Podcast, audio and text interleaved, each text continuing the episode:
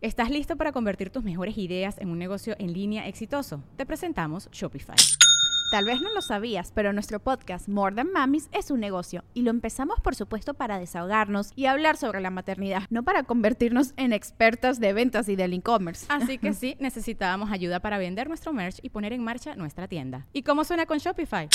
Llegó otra venta. Shopify es la plataforma de comercio que está revolucionando millones de negocios en todo el mundo. Ya seas un emprendedor desde tu casa o desde donde sea, Shopify es la única herramienta que necesitas para iniciar, administrar y hacer crecer tu negocio sin dificultades. Con Shopify puedo gestionar pedidos, envíos y pagos desde cualquier lugar, brindándote toda la información y estadísticas de tus ventas al detalle. Regístrate para un periodo de prueba con tan solo un dólar al mes en shopify.com barra sonoro, todo en minúsculas. Ve a shopify.com barra sonoro para llevar tu negocio al siguiente nivel. Shopify.com barra sonoro. Estás escuchando Leyendas Legendarias, parte de Sonoro y Producciones sin Contexto. Eh, bienvenidos al último episodio de septiembre. Ya va a empezar el mes más macabro del el año. Octubre. Y va a haber cosas chidas. ¿Va a haber cosas chidas? Sí, va a haber cosas chidas. pero todavía no nos podemos decir qué, pero va a estar bien chido. Sí, porque es nuestro mes, que es su mes. Ajá, es nuestra Navidad. ¿Cuál es su mes? Octubre. ¿Eh? Octubre. ya sabemos que tú eres Team Santa, güey. No, nos alburió, güey. nos alburió. Nos alburió, güey. A los dos. Ajá. Bien hecho. Oh, fuck. Bien, pues. Pues ya, ya qué. No, ya, ya nada, güey. Ya. ya nada más queda sentarse a disfrutar el episodio.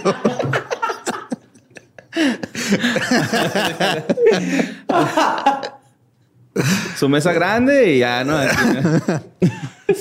ah, pues los dejamos con el episodio 187 de Leyendas Legendarias.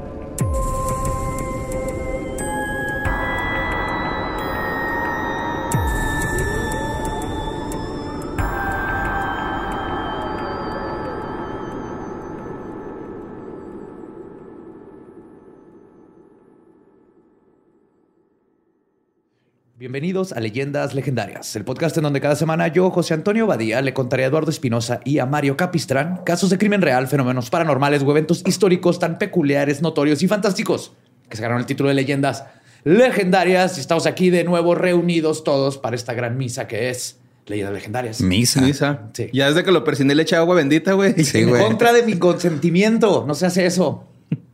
Ya van dos. Ya. Una más y me va a dar apendicitis o algo así. Te voy a invitar a una alberca, güey. Te va a bautizar, güey. Va a estar preventivo del agua. Traes algo en la frente, güey.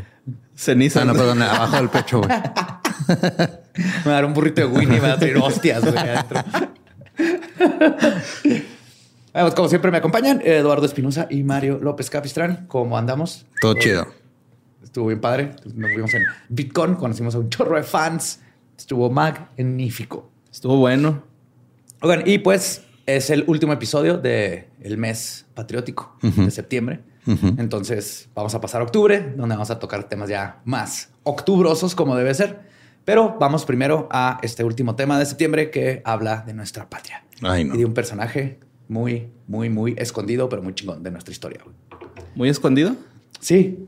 No lo enseñan en los libros. Es de otros personajes bien chingones que no nos enseñan en la primaria, o en la secundaria, ni en la prepa, ni en ningún lado. Ah, yo pensé que así escondido como este güey que hacía este sanaciones y todo este pedo que tenían los pies feos, güey. así bien escondido en Estados Unidos. Escondidote. No, no, no. Este no se escondió a propósito, lo escondieron en la historia. Y ahorita van a ver por qué.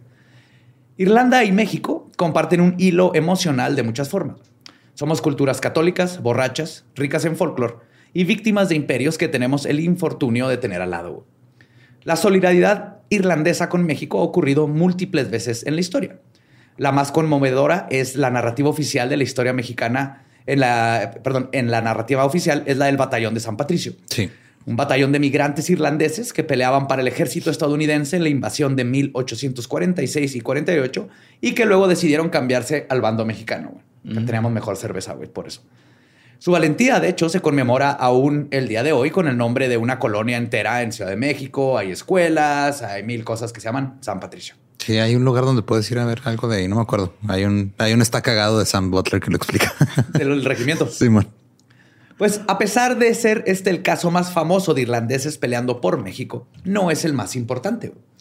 Ese, honoro, ese honoroso puesto se reserva para un hombre increíblemente peculiar que, en lo que aún en la Nueva España, hizo y ofendió, y cito, con proterva alevosía tanto al rey como a Dios y a su santo oficio.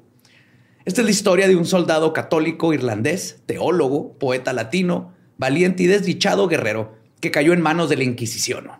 Ups. Hoy les voy a contar sobre alguien que impulsó la independencia mexicana casi 200 años antes de que se cuajara. Les voy a hablar de Guillén de Lampart. Ah, huevo. No, no, no. Quería ver qué pensaba. Ah, aquí lo traigo de santito. Sí, güey, lo traigo tatuado aquí abajo de abajo del, del nombre de mi Tengo un esposa. cuadro, güey. Tengo un cuadro ahí en la casa. De hecho, ese se iba a llamar el hijo de Borre, güey. Guillén de Lampart. Simón o Joaquín del Paso. un saludo a la gente del Paso. O sea, Joaquín del Paso y Fernando del Paso. De hecho, vamos casi para los 200 años de la independencia. Ujú. Él, 200 años antes de cuando celebramos la independencia, ya estaba haciendo su desmadre, güey. Y todo comienza el 25 de febrero de 1611, en la localidad de Wexford, en Irlanda. La Irlanda de ese momento estaba siendo ocupada en un sangriento acto de colonización por los ingleses, quienes, entre otras cosas, buscaban homogenizar la zona al protestantismo. La identidad católica no solo es muy importante para entender a Lampard, sino también los esfuerzos de resistencia anticolonial de Irlanda en general. Porque les fue de la chingada. O sea, muchos conocemos lo de este, las The papas Troubles. y Ah, que no. se quedaron, se quedaron sin papas. Ajá. Pero se quedaron sin papas porque los ingleses les quemaron toda su comida y sus campos y todo. O sea, por eso no tenían que Por comer. perillas. Ajá. Es que los ingleses, mira, tienen una historia medio rara. Oyes. Sí. Casi nada es de ellos. Pues William Lamport, nombre de nacimiento de Guillén, era descendiente de nobles irlandeses empobrecidos, pero volcados a resistir la invasión inglesa. Su abuelo Patrick peleó en la batalla de Kinsale. En 1594, los jefes irlandeses Red Hugh O'Donnell y Hugo O'Neill se rebelaron contra la ocupación inglesa de la isla, en los que al pasar del tiempo serían conocidos como la Guerra de los Nueve Años. ¿Cuánto tiempo duró? Nueve años. Es que hay una guerra que es de los 100 años y no duró Ah, 100 fueron- años, güey. Hay otras guerras que les ponen. 8.4 con meses y luego lo redondearon en 9. Se sintió, o tal vez fueron 6, pero se sintieron como 9. Sí. Y en años, perro. Y como dato divertido, el O antes de Donald significa hijo de Hijo de, ajá. hijo de O'Donnell y hijo de O'Neill. Órale. Hijo de Neil, hijo de Donald. Ajá. Como este, o- ¿por qué se me olvidó el nombre de, ¿De quién? De este Conan O'Brien? Ah, sí. Técnicamente es hijo de Brian. Ajá.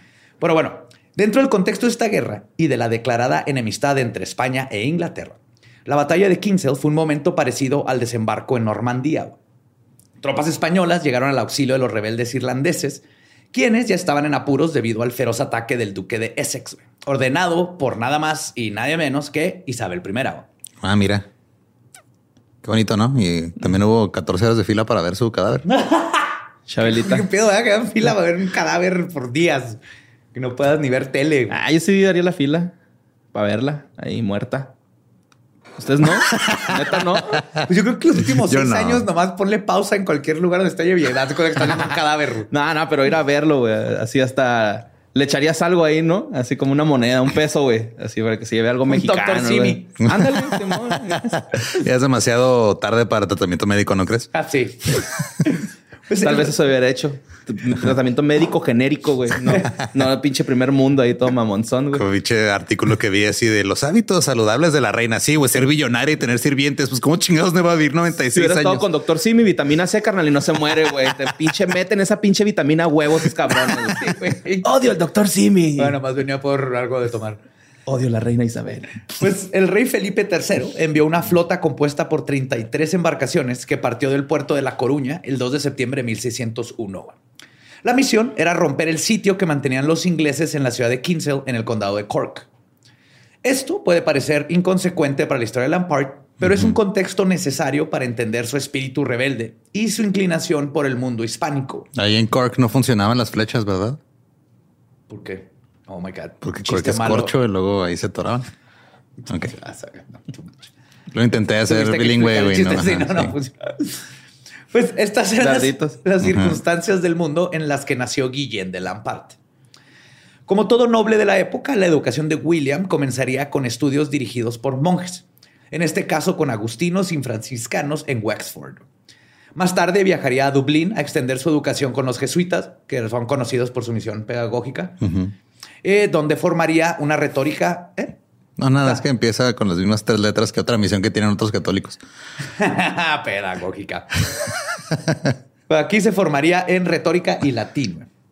Mientras William estudiaba en Londres, su padre fue acusado por los ingleses de conspirar con los españoles y perdiendo toda su fortuna, su fortuna se recluiría indefinidamente en un monasterio. Oye, tú te estamos acusando de defenderte de lo que te estamos haciendo y de pedir ayuda. Sí, no, perdió todo y salió corriendo al monasterio y se encerró. Qué huevos, güey, de llegar y de acusarte de defenderte y pedir ayuda, güey. Pues que lo están buscando los agustinos, güey. Le anda Agustín. Ahí, Ajá. Nomás pasando el rato.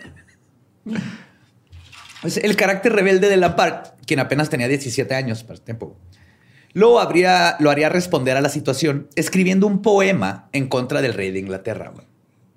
Su brillante carrera académica. Ahora son tweets en contra del presidente, güey. O sea, las, las cosas no han cambiado, nada más ha cambiado los medios. ¿Por qué chingados vas a atacar a alguien con un poema, güey? O lo enamoras y luego le rompes el corazón, ¿o qué pedo? O lo aburres. O, la- ajá, o lo matas de Güey, es aburrimiento. que un poema o un chiste contra alguien ya pueden pasar 200 años y de todas maneras te lo chingaste, lo quemas para siempre. güey. Ese es el poder de un De buen la palabra, güey. de la palabra, de, la, palabra. escritura. Pues su brillante carrera académica se vería más o menos truncada por este pinche poema. Y comenzaría su inclinación a lo militar. Güey, escribir un poema en contra del rey parecería algo trivial. Pero en esos tiempos no era algo que se pudiera hacer impunemente. Y por el pecado de escribir unas rimas, William fue condenado a muerte. Nice. Entonces, cuidado, güey. Cuando si haces un poema al presidente. Ten cuidado. Nada, para eso está Chumel, güey. No. Ese Se la pasa haciendo enojándolo, güey.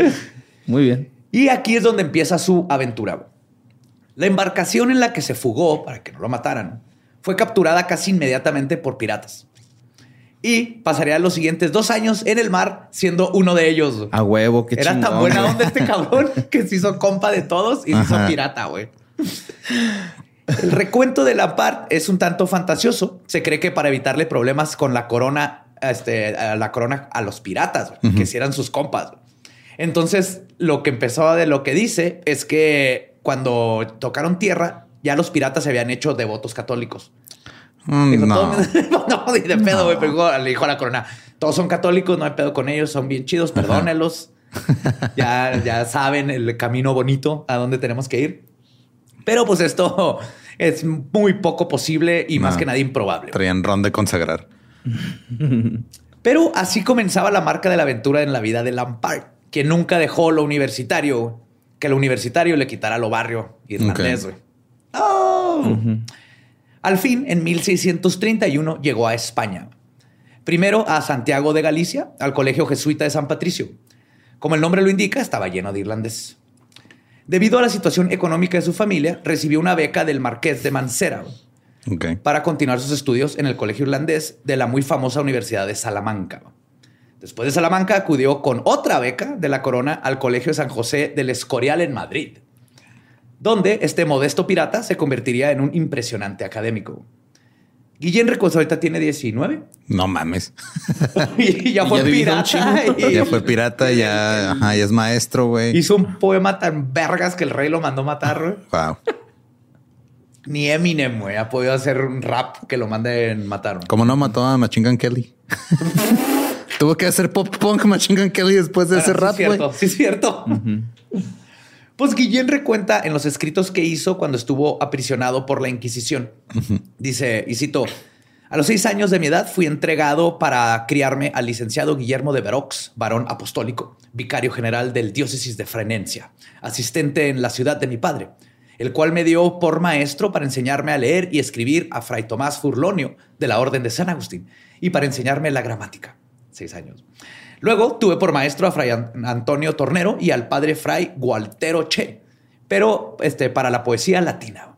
Luego en la elocuencia y retórica latina, en la corte de Irlanda, al padre Tomás Quinn y al padre Enrique Plunqueto de la Compañía de Jesús.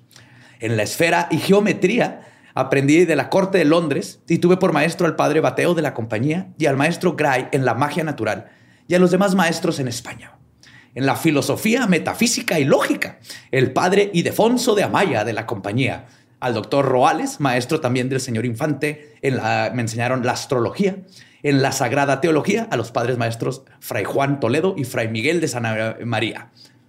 Ok. Eso estuvo aprendiendo. ¿Eh? Está bien. Eh, está bien, ¿no? Está Para, chido, para, para traer beca, Ajá. se me hace muy buenos estudios. Sí, está chido. Cuando se acabaron las becas, fui invitado a formar parte de los regimientos irlandeses del ejército español, mejor conocido como los gansos salvajes voladores.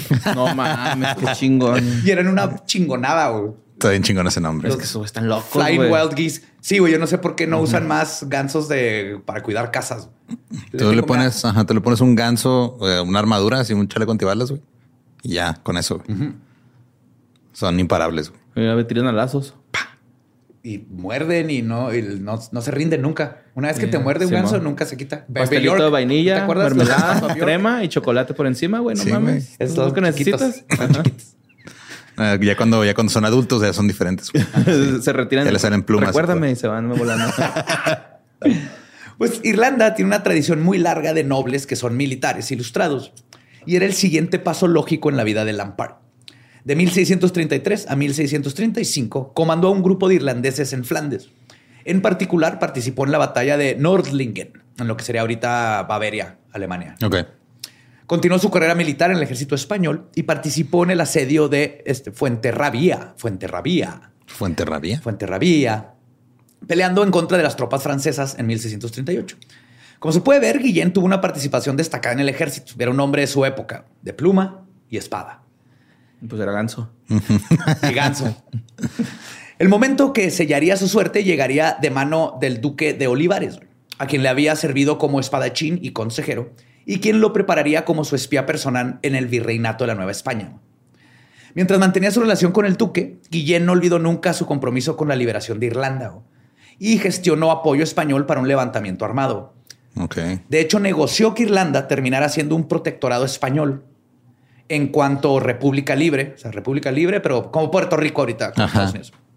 Pero con un precio medio alto. Si esto funcionaría, Irlanda quedaba eh, de aportar 20 mil infantes al año para las guerras españolas. Wow. Es un chingo, güey. Es un Sí, chingo de coger, güey. Ajá. Coger a lo güey. No mames, 20 mil niños. 20 mil niños para mandar a la guerra, güey. Ajá, al año.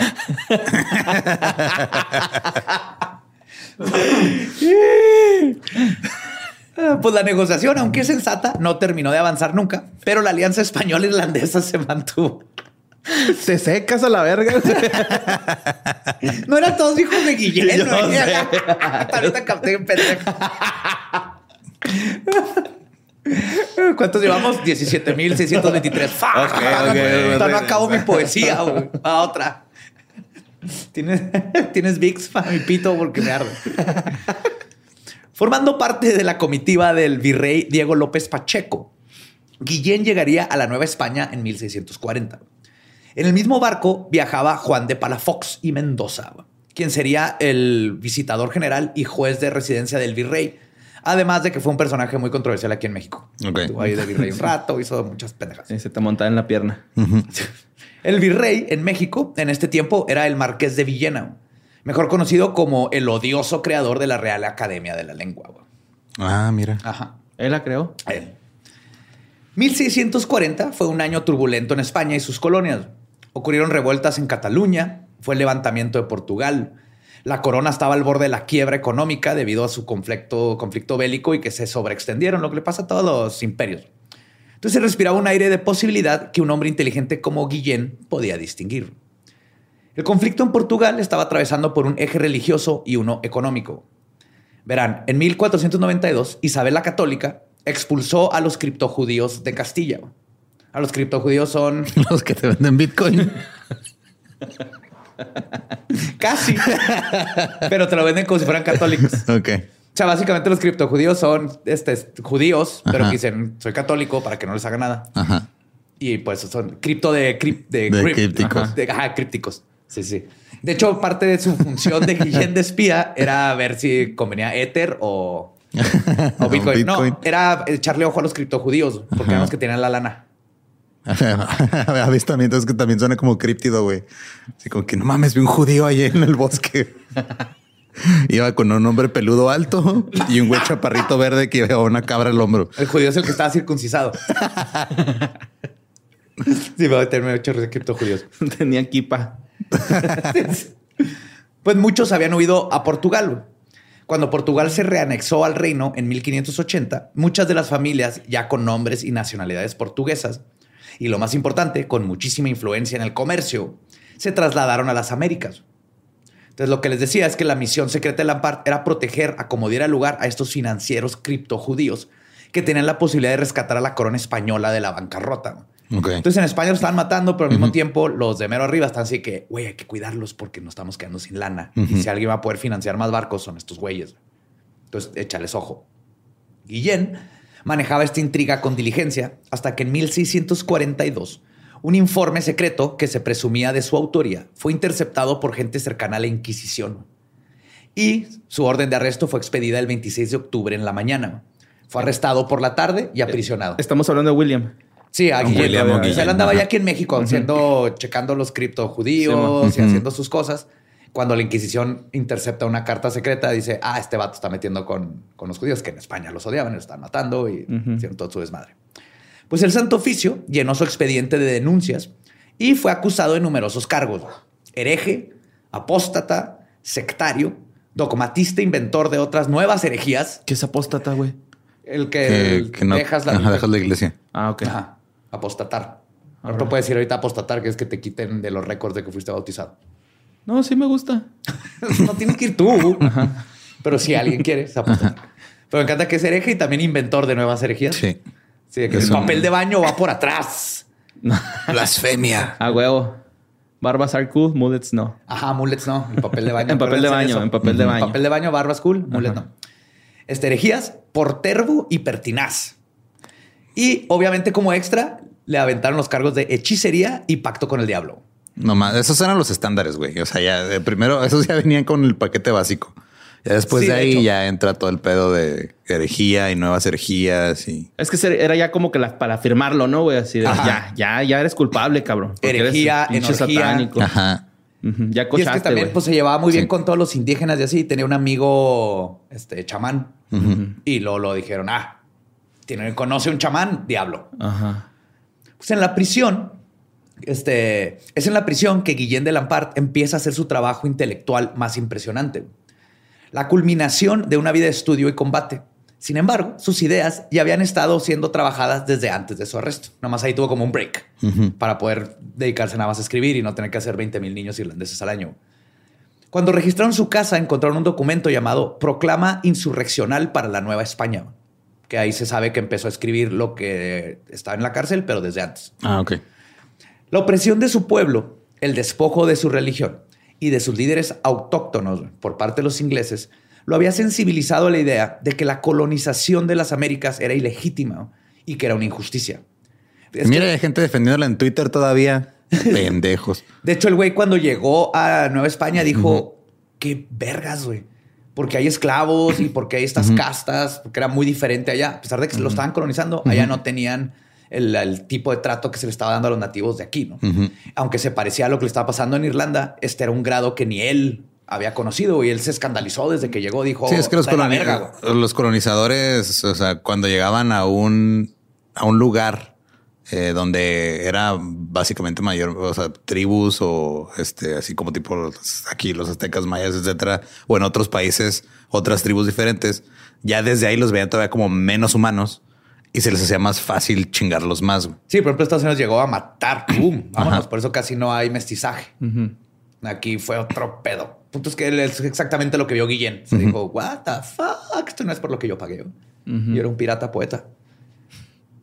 Pues en el texto deja en claro y clama por la liberación total del territorio, de los esclavos y de los indios.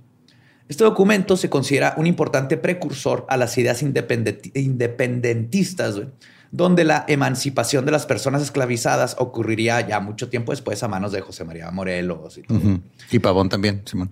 Ah, sí, Pavón, pero es que Pavón llegó tarde. Pavón no más Salió porque eran los de la Alianza de los Gansos y todo ese pedo, ¿no? Pues, de hecho, claro, entre aves se entienden, güey. Duermen en los árboles. Pavón era el roomie, güey. Morelos firmó y nomás llegó el güey y le puso y Pavón.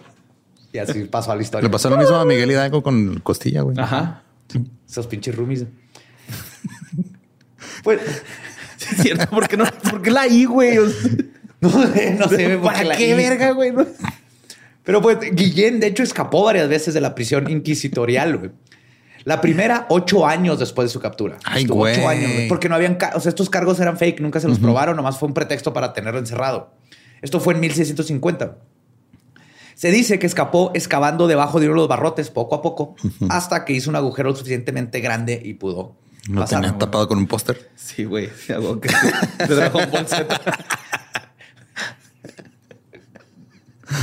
un poste de la reina Isabel, la católica, güey, arriba de un hot rod. bikini, güey. Pero eso se, le veía el, se le veía el tobillo, güey. Además, y en concordancia con su espíritu, tuvo el coraje de tomarse el tiempo de escribir, se escapó y saliendo, había escrito y fue a clavar en las puertas de la catedral de la Ciudad de México la contestación a la querella criminal en su contra, la cual tituló pregón de los justos juicios de Dios que castigue a quien lo quitara. fue básicamente a poner sus ideas en la pinche puerta de la catedral, güey. Antes de y toda la banda que pasa, ¿qué chingados dice ahí, güey? ¿Qué es eso? ¿Qué es pues, un pregón? sí, sí, está bien raro. Sí, batalló para de estas madres. Pero este es un, exacto, un extracto del texto. Y cito: Hallaron escrita una cláusula por vía de recuerdo a su majestad que decía que habían preso en esta ciudad con capa de judaísmo 60 familias en la Inquisición, la gente más poderosa del reino. Que si era verdad que estaban comprendidos, mandase su majestad le despacharen luego porque no consumiesen el tesoro embargado, con pretexto de retardadas, pues había grande suma para los socorros tan forzosos. Y si no estaban listados, que seguían el mismo inconveniente, así se escribe. el mismo pues aniquilaban el comercio y los vasallos y dependientes con grave daño a los derechos reales. En pocas palabras, está hablando de todas las injusticias que estaba haciendo la corona usando a la Inquisición mexicana, porque nadie se espera a la Inquisición mexicana. Nadie. Perdón. Y aparte empezó a hablar de todas las injusticias que están haciendo con los nativos y con todos los demás. Y fue se los clavó muy lutero de su parte, güey. ahí en la puerta. Pues Lamparte es arrestado una vez más en camino a Veracruz. Ah. Se tuvo a hacer eso, siguió su camino y lo agarraron. e iba a refugiarse en una población de cimarrones.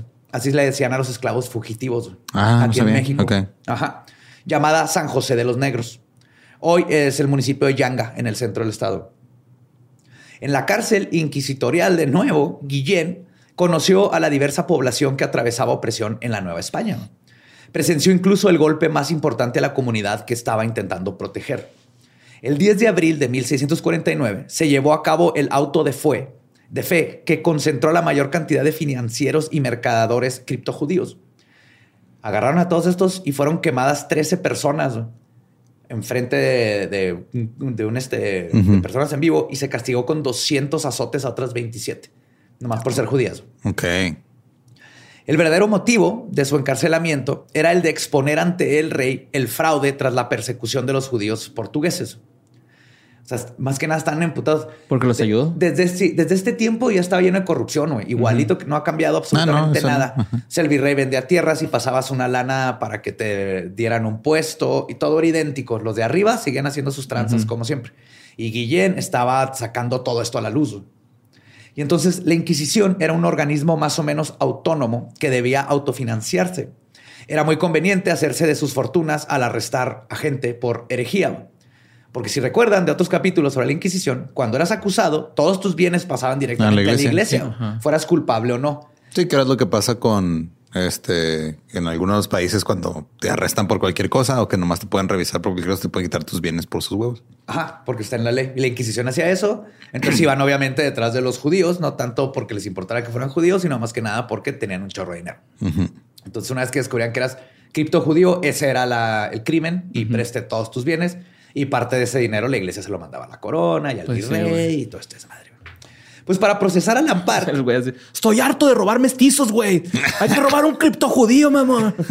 ya vi una película de esos tiempos, güey.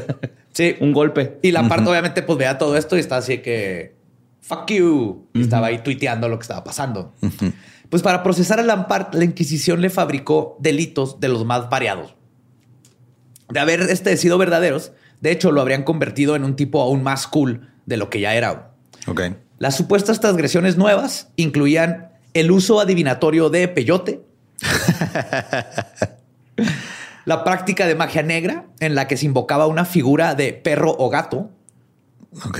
No saben distinguir de si era un perro o gato. Nomás era. Sí, Estás haciendo nomás- magia negra y se parece a algo en cuatro patas. güey. Nomás le vi la cola, no supe si era perro o gato, pero yo lo vi. Yo lo vi que sacó ahí un familiar y ahí estaba. Este, como remedio, esto de que le invocaba esta figura de perro gato y como remedio para la impotencia sexual. güey. Wow. Entonces invocaba un perro mágico que hacía que se era parara. perro, ¿no? Ajá. Pero Era bueno, perro. si tiene el- el- la parte así que cabrón, tengo que hacer 20 mil niños al año. güey. Pues sí, güey, necesito Lo ayuda. mínimo que puedo hacer es tener al Salem de Sabrina ahí que me. Ah, era perro, era perro, perro, perro, perro. Colorete. Sí, sí, era para virilidad. Y también lo acusaron de hacer astrología judiciaria que utilizaba para realizar predicciones. Astrología judiciaria. Así ¿Qué le llamaban. significa eso, güey? Pues yo creo que usaba las estrellas para ver si alguien era culpable o no. No sé, güey. Era Minority Report, pero con astrología. Ajá, era así, a ver si fue penal o no. No, Ajá. las estrellas dicen que sí era penal.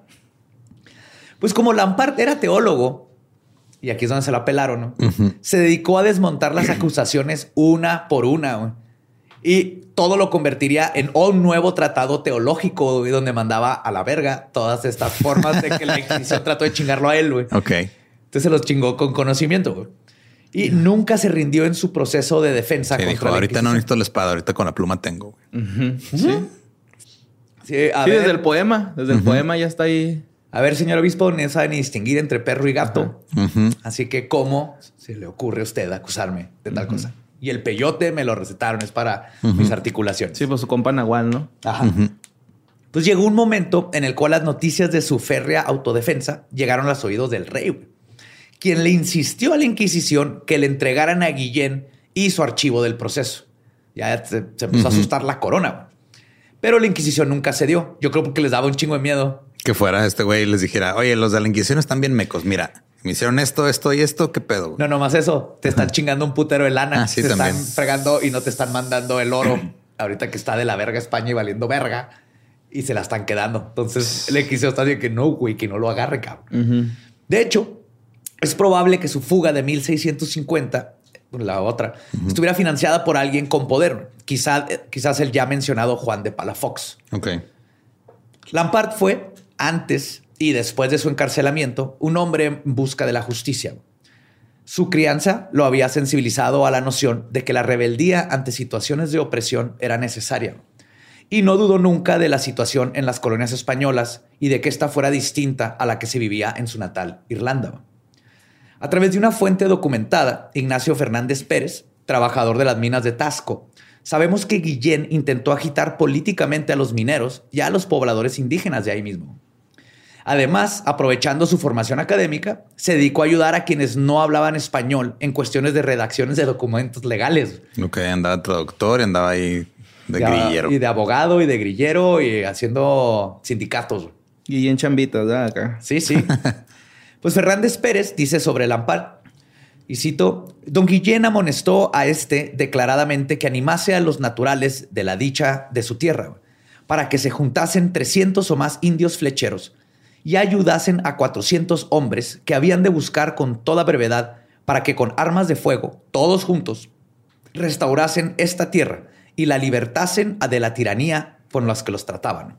Y los indios, que verían con su libertad y se restaurarían todas sus haciendas gozando de quietud, honras y preeminiscencias.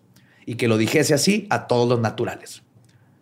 Entonces él ya estaba de, güey, es tu tierra, hay que recuperarla. Ajá. güey". Te lo están quitando por sus huevos. Ajá. Yo conozco a quién. A mí hicieron Ajá. lo mismo. güey. Simón.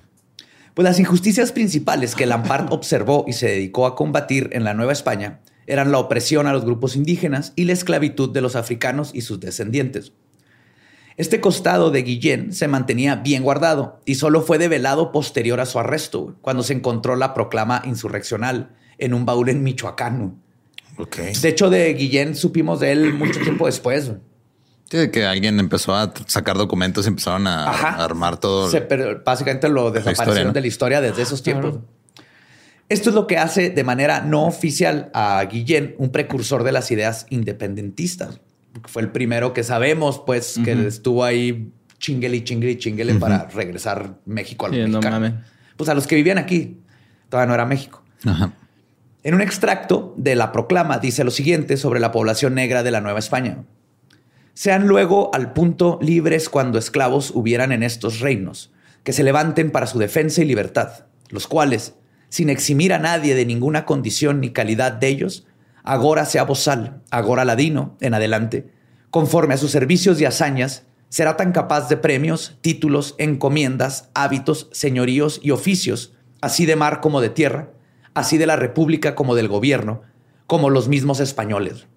Y conforme al ingenio y la aplicación de los demás, que se aplicaren a cultivar la tierra y ser labradores. Y en 400 años va a haber una sirenita de su color. Esta gente se va a emputar. Se les dará lo necesario haciéndoles señores libres de ello.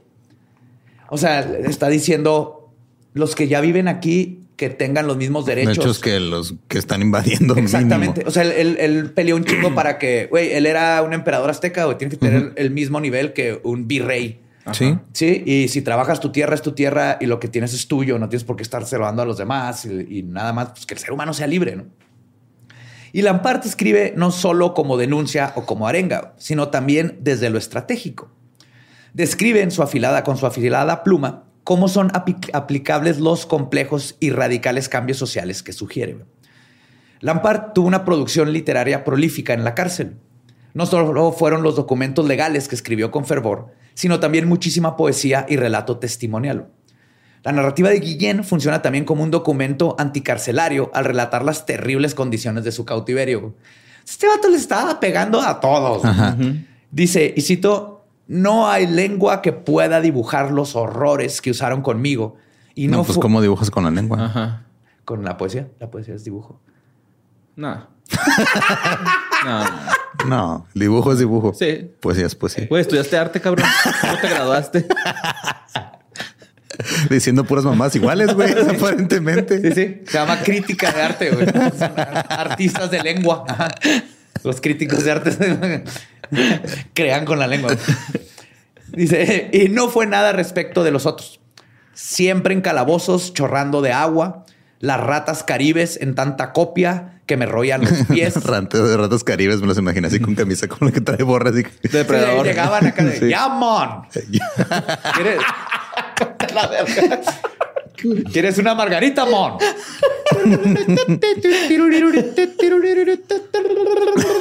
Con marimbas y todo bien vergas.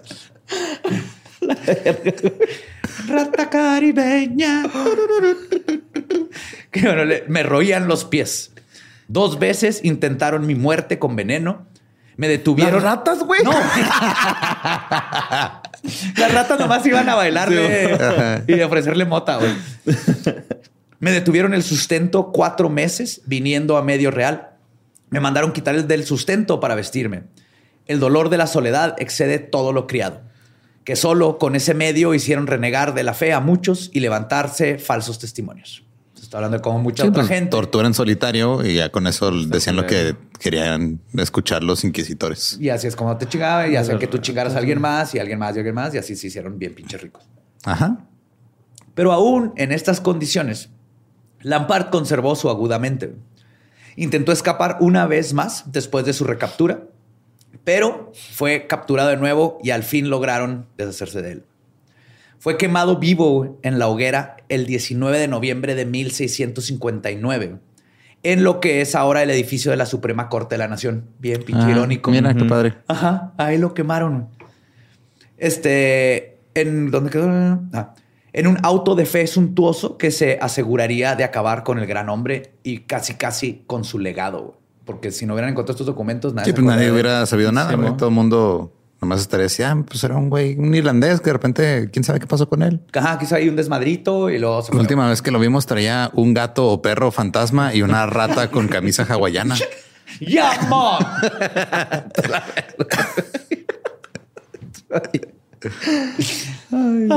Pues el evento se llenó de espectadores. Ya sabes, estos tiempos no había nada que hacer. Se iban a ver cómo quemaban herejes. Sí.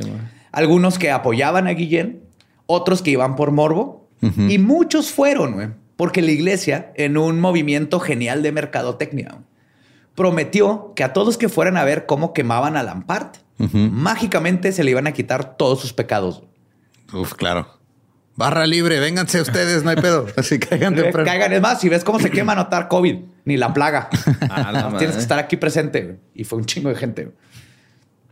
Y pues su vida y obra, en gran parte, se han perdido en el tiempo. La poesía que escribió en la cárcel la reunió y editó Gabriel Méndez Plancarte. Existe la colección Conway de papeles de Guillén en la Biblioteca Cervantina del ITESOM. Y los archivos del proceso del Santo Oficio en su contra se conservan en el Archivo General de la Nación en la Ciudad de México, la misma ciudad que lo vio morir. Su estatua, dentro del mausoleo de los héroes independientes, dentro del monumento a la independencia, parece ser un augurio trágico de un hombre que llegó dos siglos antes a una tierra que pudo ser más amable con él. Su fascinante legado debe permanecer como una muestra de que no importa dónde se nazca, los principios y la solidaridad son capaces de conmovernos en cualquier tierra.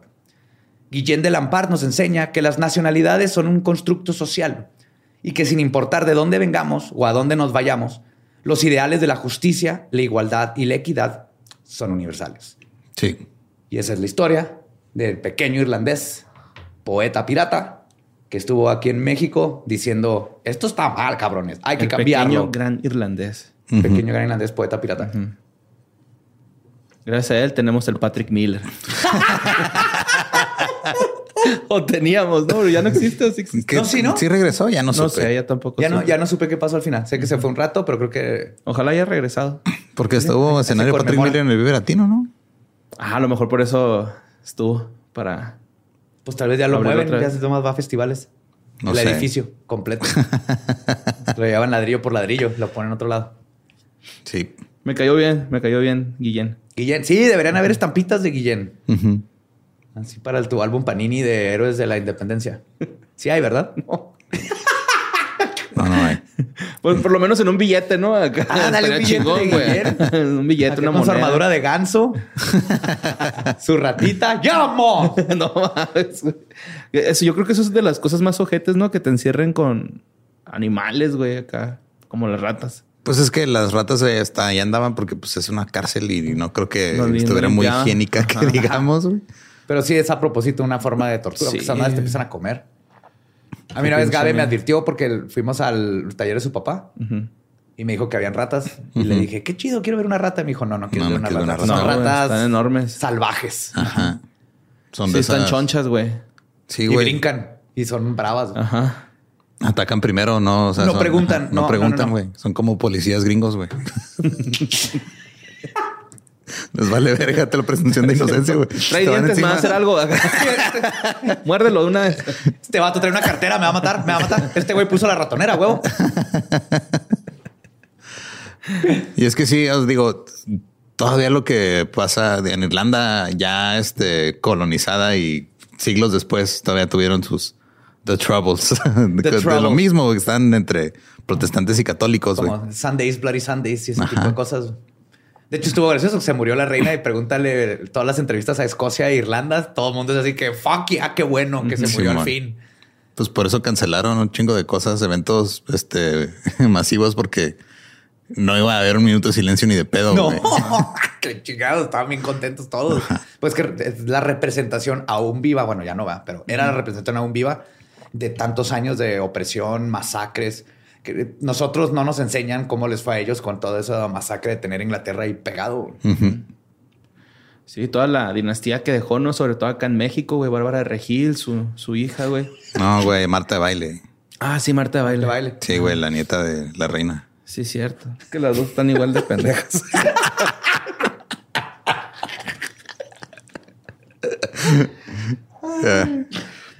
Ah, qué bonito. Cuando fuimos así súper alto. el- este, la libertad universal y todo. y luego ya terminamos aterrizamos. con- Aterrizamos en la realidad, güey. Es nuestra realidad. Sí, qué triste. Ay, Esa mentalidad de, ah, no, claro, colonizar estuvo padre. Si no nos hubieran colonizado, no estaríamos civilizados. No sabes, güey. No sabes. Cállate. Y ni sabremos. Cállate. pero ya estamos aquí. Pues sí. O sea, qué No, chingados, Ni güey. modo. Nos colonizaron. Yo ni pedí nacer, güey. y somos Ajá. mexicanos. Vamos a abrazarnos y, y querernos como los mexicanos que somos. Y como siempre en el mundial se van a poner pedos los irlandeses con los mexicanos. Eso Ah, siempre claro, pasa, Eso siempre pasa. Es que somos hermanos. Ajá. Se ven así, eh, a huevo. Y no se entienden, pero están pisteando. Y ellos tienen leprechauns, nosotros tenemos chaneques y aluches. Ajá. Leprechaneque. Suena como un chaneque con lepra. Hay que no cruzarlos, chido. Duende con un chaneque. Hay que cruzar. Va a salir uno que no puede respirar bien. respirar, güey. Con problemas de cadera, güey. Sí, Sí, en vez de Lucky Charms va a vender chachitos, güey. con malvavisco. Que cabrón, si alguien sigue escuchando acá el episodio. si le pararon antes, no los culpo.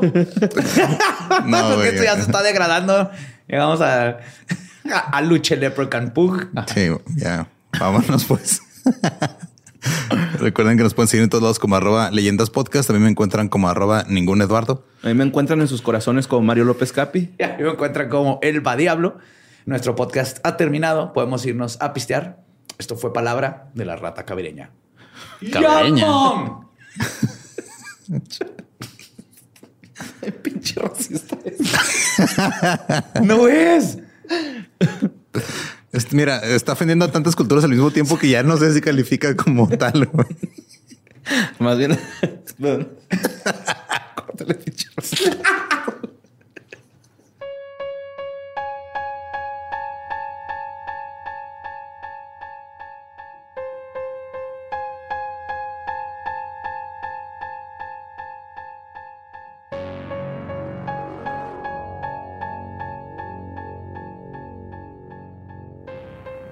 Y ese fue Guillén de Lampard, el zorro de México. En una parte leí que sí le decían. El zorro de México. Ajá. Ah, ¿es neta sí? ¿O estás mamando? Ah. No, no, no. Pero no, no lo encontré en todos lados, entonces no sé quién le decía el zorro a México. Tal, tal vez algún periodista dijo, le voy a poner una Sí, foto bien vergas. Ajá. Y no Pero- se le quedó. Y nadie le no, siguió la porque él era el corriente. ganso salvaje de México. Ajá, sí, el ganso, güey. Así hacen, ¿ves? Dependiendo del tamaño del ganso, ¿no? Sí, depende. El tuyo sí, güey. El tuyo sí tarda un chingo en emitir sonido, güey. De Rumpelstiltskin, ¿no? Así. Ay, no. Les haya gustado el episodio de... Para chingón. concluir nuestro mes patrio. Y pues a todos que fueron a- al meet and greet o a vernos en VidCon, muchas gracias. Estuvo Oh, yes. chido saludarlos. Fabuloso. Son bien bonitos. Estuvo, estuvo padre. Este, no sabemos eh, si se va a volver a hacer VidCon en México. Supongo que sí, pues es la primera. Ajá. Si nos vuelven a invitar, pues a ver si volvemos a ir para volverlos a ver. Y si no, eh, pues nos, pod- nos vemos en octubre, ya empezando el mes, 14 de septiembre en Torreón, 15 y 16 en Monterrey, con Hijos de septiembre, Mothman. de octubre. De octubre, sí. Sí.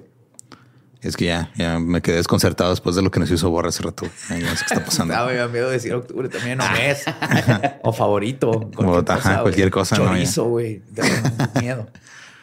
Y sí, y luego noviembre 5 y 6 en el Teatro Diana en Guadalajara. Boletos en Ticketmaster para Monterrey y para eh, Guadalajara. Y el de Torreón se me olvidó checarlo, pero no es Ticketmaster. Creo que es otra que no me acuerdo cómo se llama. Pero si buscan ahí Torreón Leyendas Legendarias, salen los boletos. Ajá. Y pues nos vemos ahí. Va a estar delicioso y macabroso. Eh, no me los alburé, les di un pasecito, no lo, no lo agarraron nada más. Ahí sigues. ¿Estás listo para convertir tus mejores ideas en un negocio en línea exitoso? Te presentamos Shopify. Tal vez no lo sabías, pero nuestro podcast More Than Mamis es un negocio y lo empezamos por supuesto para desahogarnos y hablar sobre la maternidad, no para convertirnos en expertas de ventas y del e-commerce. Así que sí, necesitábamos ayuda para vender nuestro merch y poner en marcha nuestra tienda. ¿Y cómo suena con Shopify? Llegó otra venta. Shopify es la plataforma de comercio que está revolucionando millones de negocios en todo el mundo. Ya seas un emprendedor desde tu casa o desde donde sea, Shopify es la única herramienta que necesitas para iniciar, administrar y hacer crecer tu negocio sin dificultades. Con Shopify puedo gestionar pedidos, envíos y pagos desde cualquier lugar, brindándote toda la información y estadísticas de tus ventas al detalle. Regístrate para un periodo de prueba con tan solo un dólar al mes en shopify.com barra sonoro, todo en minúsculas. Ve a shopify.com barra sonoro para llevar tu negocio al siguiente nivel. Shopify.com barra sonoro.